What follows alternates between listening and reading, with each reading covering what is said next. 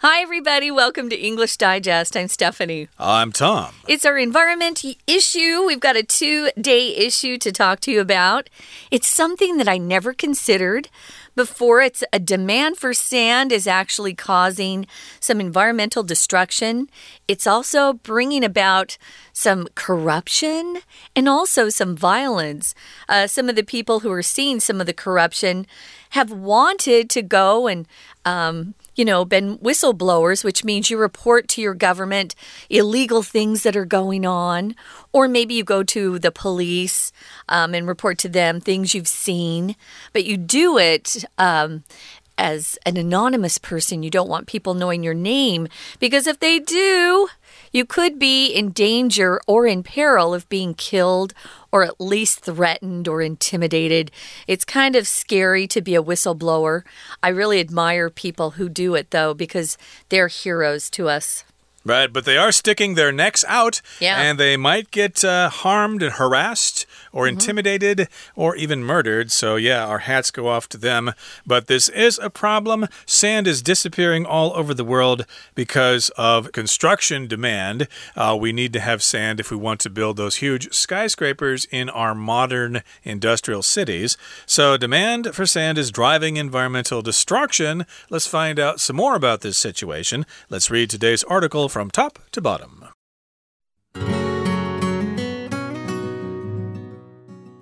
Uncontrolled sand mining has dreadful effects on the environment. Sucking up sand from riverbeds destroys the habitats of bottom dwelling creatures. The sediment stirred up in the process can also suffocate fish and block out sunlight that underwater plants need.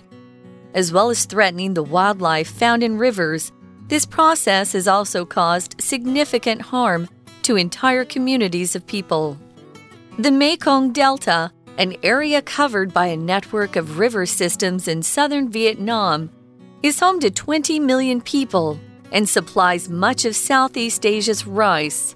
Around 800 species of fish and the endangered Irrawaddy dolphin also live there. But its environment is eroding away, with the riverbed having lowered in elevation by 1.4 meters in a mere decade. This is partly due to sand mining occurring upriver. The delta depends on sediment flowing down from Central Asia to replenish its riverbeds each year, but sand mining is depriving the area of these deposits. As a result, erosion is causing riverbanks to collapse, dragging farmland and residences down with them.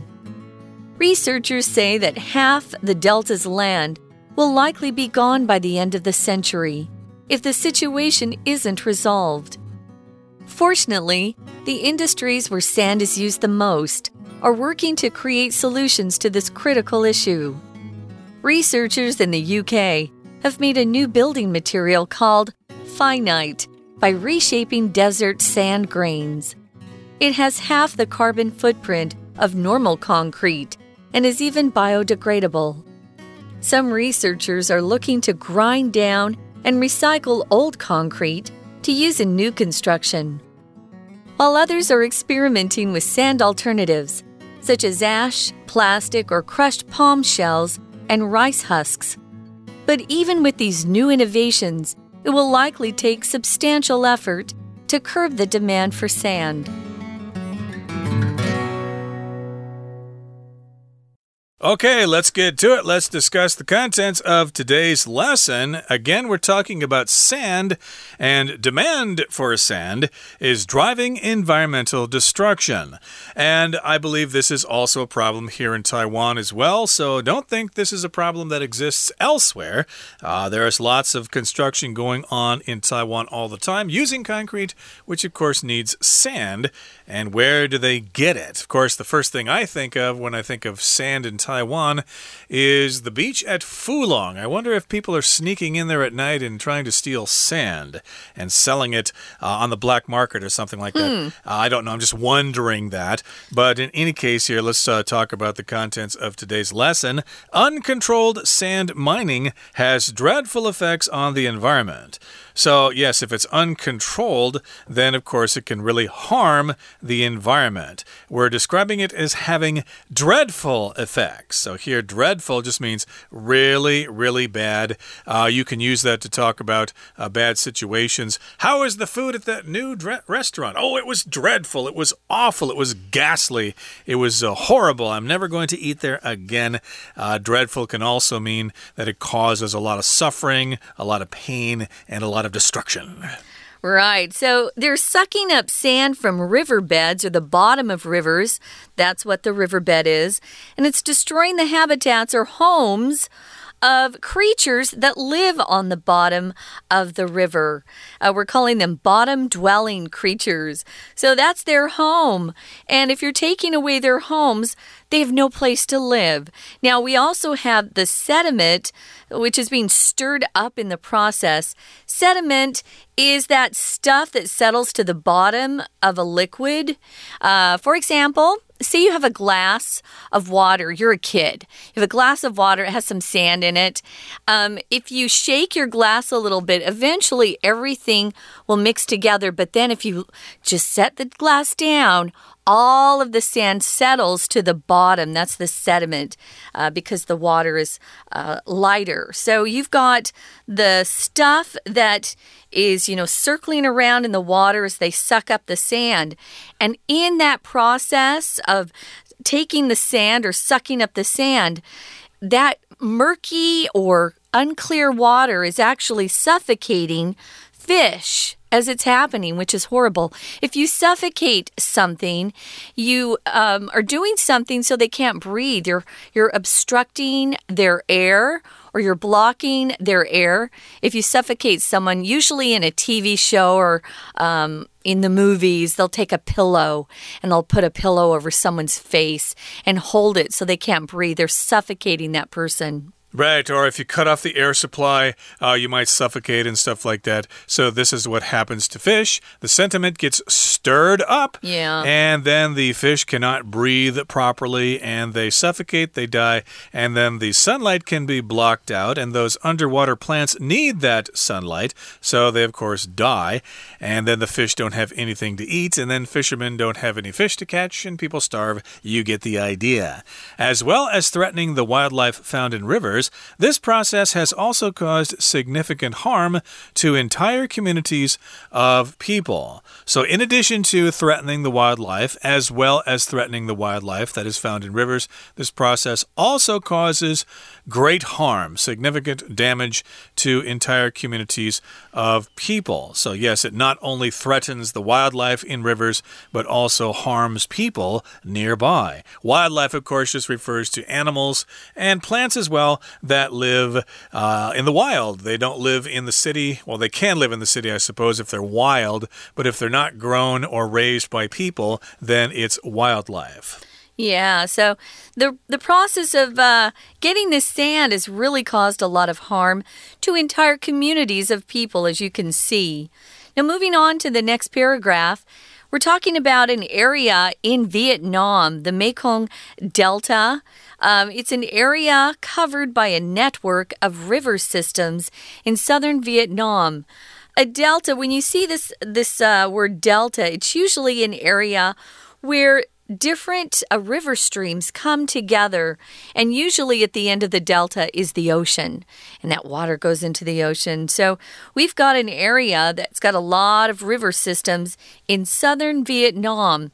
It's also home to 20 million people and supplies much of Southeast Asia's rice. So, rice is an important staple or basic food uh, that people eat there, of course. It's also probably a place where they do a lot of fishing. So it's home to 20 million people. And like I said, it, it uh, supplies a lot of the rice that is not only eaten in Vietnam, but uh, shipped out to other countries or exported to other countries so they can have rice as well. Yep, there are a lot of people there, 20 million people. Yeah. And of course, they grow a lot of rice there, so that is threatened by removing sand from the Mekong River. Around 800 species of fish and the endangered Irrawaddy dolphin also live there. So you've got different kinds of fish living in the Mekong River, and you've also got the Irrawaddy dolphin, which is uh, a dolphin, a very special creature that lives uh, in Southeast Asia, uh, Burma, uh, Myanmar, and uh, various other places as well. And it is threatened by this situation here. And of course, its environment is eroding away, okay, because they're removing the sand. Uh, they're causing the riverbed to change in elevation. As it says here, the riverbed has lowered in elevation by 1.4 meters in a mere decade. In only 10 years, the elevation of the riverbed has gone down by 1.4 meters. The elevation just refers to how, how high something is, and this is referring to the actual elevation of the bottom of the river. So it's going down, which is bad. That, I guess, causes more erosion. Elevation, of course, is related to the word elevator. We take elevators if we want to go from one floor to a higher floor. Um, we also use elevation to talk about how uh, easy or difficult it is to breathe. If you live in a country that has a high elevation, your lungs have to get used to the thinner air. But if you live like we do near the sea, um, it's pretty uh, easy to breathe. There's more air down here, uh, lower and closer to uh, the sea or the ocean. So, yeah, it's uh, affecting the riverbeds. Notice that they're doing the sand mining upriver. So that's farther away from the delta. So if it's upriver, it's in towards the middle of the country. If you're downriver, you're closer to the ocean where the river would um, uh, empty out its uh, contents to the sea. So it's uh, causing a lot of problems, as you can see. We're going to be talking about more of these issues. But first, guys, we're going to take a quick break and listen to our Chinese teacher. 各位同学，大家好，我是 Patrick 老师。我们继续 Unit Five 前一天的课程，深入了解滥采砂石所造成的世纪灾难。第二部分的课程侧重在环境浩劫。最后，我们也看到创新研究扭转危机的可能性。我们从第一段得知，滥采砂石到底如何破坏生态环境，在河床采砂会破坏河底生物的栖息地，让鱼类窒息。好，我们现在先来看看这部分有什么重要的句型。好，请同学看到，But its environment is eroding away, with the riverbed having lowered in elevation by 1.4 meters in a mere decade。请注意到，首先这个 erode 是个不及物动词，表示呢侵蚀。那老师给大家一个例句，大家应该去过野柳吧？如果没有去过，或许也在图片上看过。这个例句是和野柳的女王头有关的。The iconic Queen's Head rock formation at Yehliu Geopark in New Taipei City has been eroding away over time. 那这个女王头呢，因为风侵蚀的关系，所以一点一滴的呢，越变越小。接下来，请看到同样一个句子里面这个 with 它其实是在附带说明主要子句的。河床在短短十年内就已经下降了一点四公尺，请同学特别注意到这个 river bed 后面 having lowered，请把 having 的 ing 圈起来。我们要记得 with 附带说明主要子句的时候，后面这个动词千万不要忘了要加上 ing，不要用原形哦。We're going to take a quick break. Stay tuned. We'll be right back.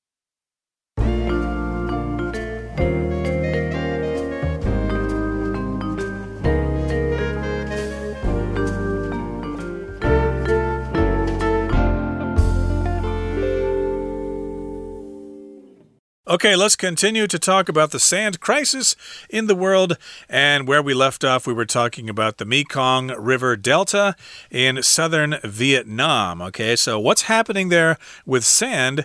Well, the delta there, uh, the end of the river as it flows into the ocean there, it depends on sediment flowing down from Central Asia to replenish its riverbeds each year. But sand mining is depriving the area of these deposits. So, yes, they're taking sand away further upriver.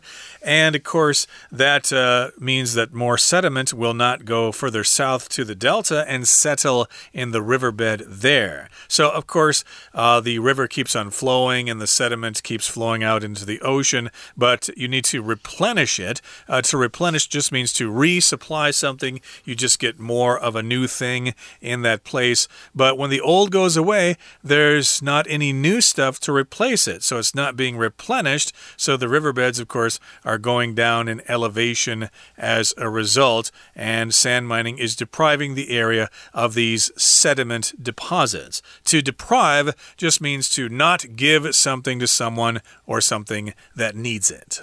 Yeah, I used to laugh with my friends and say that my mom deprived me of soda pop when I was growing up. I didn't get enough pop.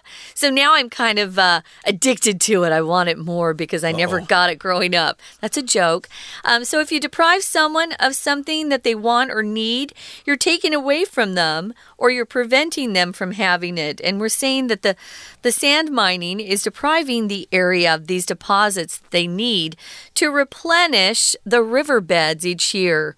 Because you can imagine a lot of the, the sand in the riverbeds that are close to the ocean are flowing out into the ocean. So they're losing that sand, which is typically replenished or refilled by sand coming up from uh, upriver or up the stream. So, as a result, erosion is causing riverbanks to collapse. So they kind of fall in into the river. The riverbanks are, of course, the sides of the river that you see. They're collapsing or falling, and they're dragging farmland and residences down with them. We've seen stuff like this happen where uh, houses that are close to the river during uh, big typhoons, you know, when we get the floods, and those houses or, or hotels that are close to the river, sometimes the the the earth and the sand can't hold those hotels or houses up and they just fall or collapse into the water, which is horrible. That's what we're saying is happening here. A residence is simply a place where people live. So it's uh, taking a lot of farmland that is used to grow food, but also people's homes down with them. And researchers say that half the delta's land will likely be gone by the end of the century if the situation isn't resolved. So that's what researchers are saying. If this situation uh, continues, if it does not improve, then half of that land will just uh, flow into the ocean there, flow into the river and wash away. And it will take all those people with it. It will take all that farmland with it. That is not a good situation. People are not going to have enough rice in the future. Well, here's the good news or the more positive news, which will give us some hope. The industries where sand is used the most, well, of course, they're busy working to create solutions to this critical issue. So we've got researchers in the UK or the United Kingdom, and they've made a new building material that they're calling finite. So finite just means um, there's a limit to something. If you put in in front of this, it's infinite, meaning there's no limit, infinite. I have infinite resources. I'll never run out of money. But this is finite, so there is a limit to something. That's what they've named the building material. And what it is, is they're actually going out and reshaping the desert sand grains that were found to be too round and smooth to be used in concrete. Well, they're changing those so that they can use them. Very smart. Uh, it would be smart if it's economically feasible. Uh, it might actually take more money uh, or it might uh, require more money to do that than it would be to just go down to a beach somewhere and steal the sand. Hopefully, this will become cheaper as time goes on. Uh, yes, they can reshape those round desert sand grains and make them more like triangles or squares or whatever so they can stick together more easily. And again, we're talking about finite here. It has half the carbon footprint of normal concrete and is even biodegradable. So, if you talk about how much carbon something produces and uh, puts into the atmosphere, then you're talking about your carbon footprint. Uh, we all supposedly have our own carbon footprint. Carbon, of course, is an element, tan, I believe it's called in Chinese.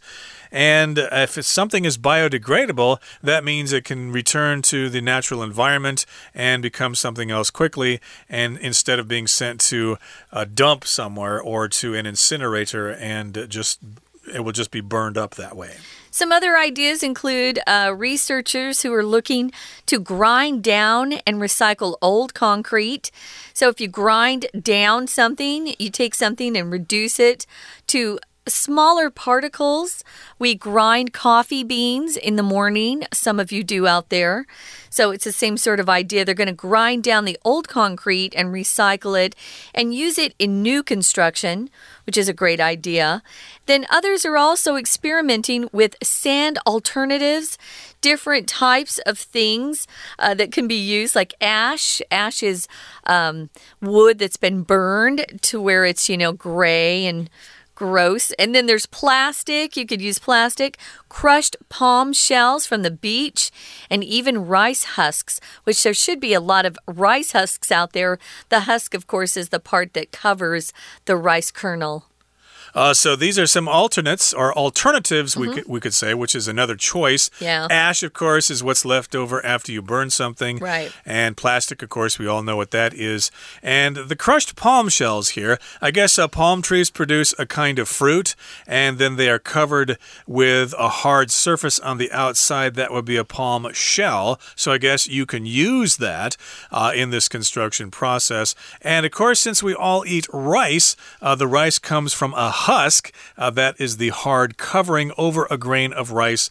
Uh, it has to be removed, of course, so that we can eat the rice. Mm -hmm. But uh, those, of course, could be used to make this concrete as well. So these are some alternatives. But again, my concern is hey, is it going to be more expensive to produce these things? Usually it is at first. At uh, yeah, so it probably depends on some kind of government legislation. And then people, of course, will try to cheat that, and people will take bribes and stuff like that. So uh, it's not an easy solution.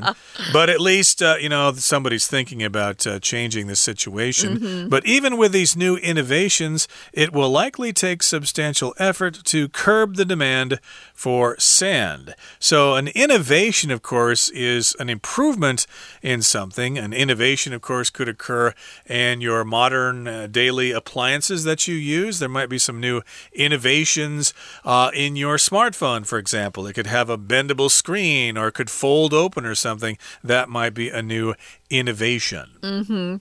uh, we always have new innovations or innovations um, in products because companies want you to keep buying their stuff. So it will likely take substantial effort to curb the demand for sand. Remember, we talked about the demand being people wanting something, that's the demand for a product. If you curb something, you're trying to limit it or control it, restrain it, uh, get it to stop, uh, you know, increasing in size. Uh, so they're going to try to um, curb the demand or restrain the demand for sand. Uh, but I think we're going to keep seeing people trying to come up with new alternatives. That's my guess. So we'll see what happens. We wish them a lot of luck, though, and a lot of success.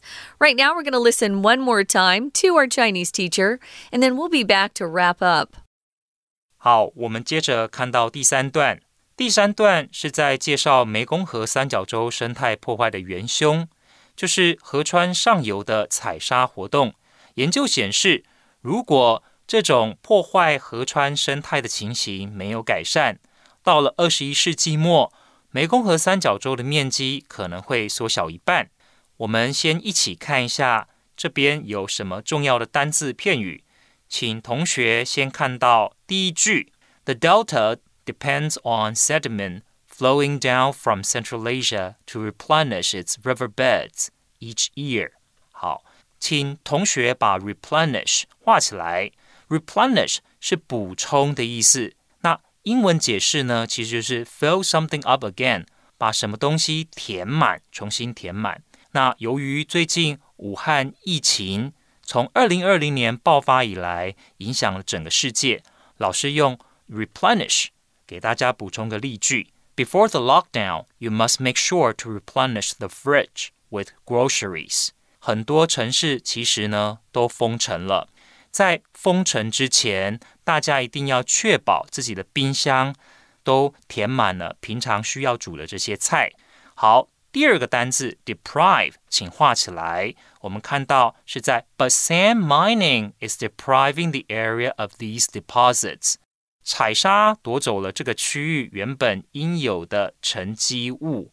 好，那 deprive 是剥夺的意思。老师再给大家一个例句 ：Twitter suspended former U.S. President Donald Trump's account。Twitter 呢暂停了。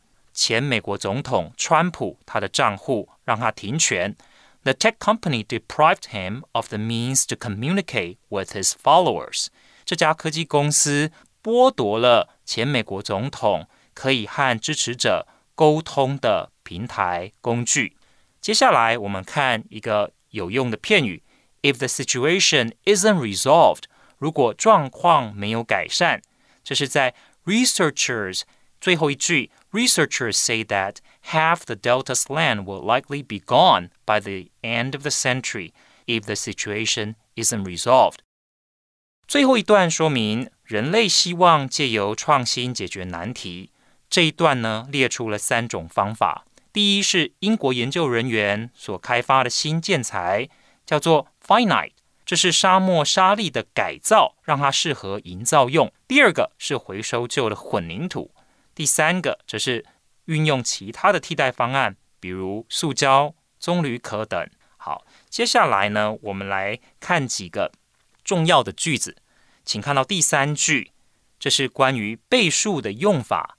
It has half the carbon footprint of normal concrete and is even biodegradable。就是说，finite 呢这一项新的发明。就是把沙漠的沙粒做了改造之后，它的碳足迹只有一般混凝土的一半。接下来第二个重点在第四句，Others are experimenting with sand alternatives。还有其他的研究人员，他们试着做实验，要找出沙粒的替代方案。Experiment with sand alternatives。